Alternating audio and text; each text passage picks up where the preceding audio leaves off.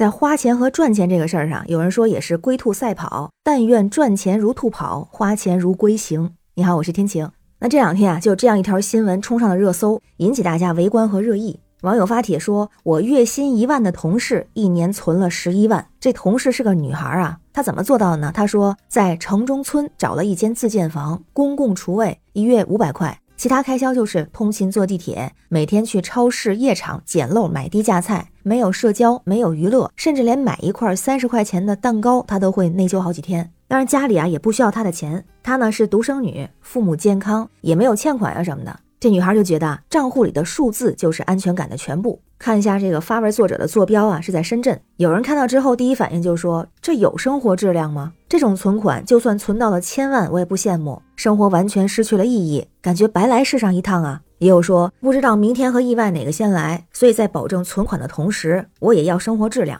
而这个消息上了微博热搜之后，就发现有很多的网友有这样的一个想法，就是这一定是有前提条件的。有人给他算账啊，就比如说月薪一万，年存十一万，也就是一年只花一万块钱，那一个月的房租是固定的五百块，其他每月打电话也得三十块吧，地铁一天来回也要八块钱吧，一个月算一百六，吃饭再怎么省，一天也得要十块钱吧，一个月三百，水电呢算五十，就这些算下来，每月都得一千打底。那同时也有人觉得这算的就不对。人家说了，到手一万多，多是多多少？是一万零几十，还是一万零几千？年终奖是不是也没算呀？提到之前不是还有个新闻吗？有个女孩工资八千，一个月只花了十五块。那实际的情况呢？是没有房贷，水电是男友出，早午饭在公司免费吃。晚饭还有一些日用品，是经常参加那种零元薅羊毛的活动，还会在闲鱼上卖一些自己的旧衣旧物，也算是个小副业。再加上还有理财，所以大家这么一看，像副业收入花出去的，那就不叫开销。于是很多人说啊，这就不能信，千万别当真。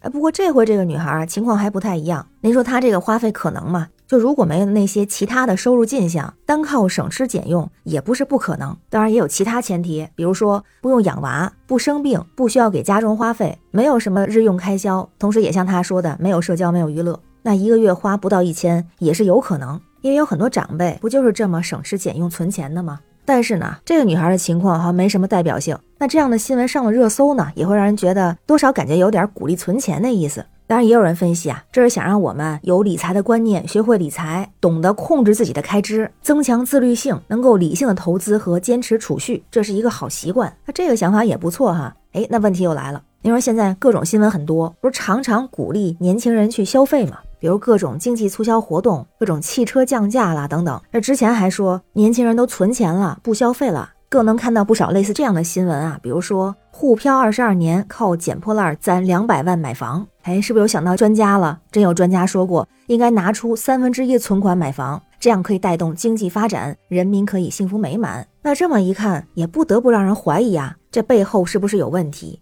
那您说要消费，若是大额的消费，那前提手里就得有资本。那有钱的方法，一个是去赚钱，大部分人靠打工就能赚到钱吗？搞副业呢？搞副业就一定能赚到钱吗？这每个人也不一样。那有一个大家都可以做到的办法，就是省钱，赚八千花十五块，月入一万，年存十一万，这不都是很好的例子吗？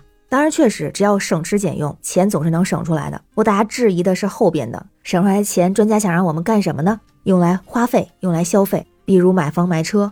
要这么联系起来，专家是没有放弃让年轻人买房的想法，希望大家想办法赚钱，还想办法省吃俭用，然后把钱投到房产上。有人说一想到这个就很想骂人啊！你还记得之前有专家说过吗？说年轻人的收入会越来越好，前期收入低，五年、十年以后收入会非常高。这样说法听起来大家都非常喜欢啊。然后呢，专家也说年轻人买房其实很容易。那接下来是不是就要说涨涨工资啊，物价下降啊，房价下降的事儿啊？但不是。专家想说的是，降低首付比例，延长还贷时间，甚至越长越好，到七八十岁，这样年轻人的压力就小了，就觉得专家的房子一定是石头做的，不然怎么就成了专家呢？还是那句话，年轻人不会躺平，希望专家不要躺平，真的想想办法解决一下就业的问题、经济的问题，从石头房子里出来，先想办法把理想化的假设变成现实吧。那关于新闻中的事儿，不知道您是怎么看哈？欢迎在评论区留言，咱们一块儿聊。我是天晴，这里是雨过天晴。欢迎关注主播天晴，感谢您的订阅、点赞、留言和分享，感谢月票支持，